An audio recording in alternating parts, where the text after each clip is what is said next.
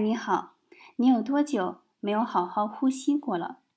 雾霾天儿不敢深呼吸，路上有人抽烟不敢深呼吸，旁边汽车呼啸而过有尾气，更是要屏住呼吸。这么多年，有没有感觉自己呼吸很浅呢？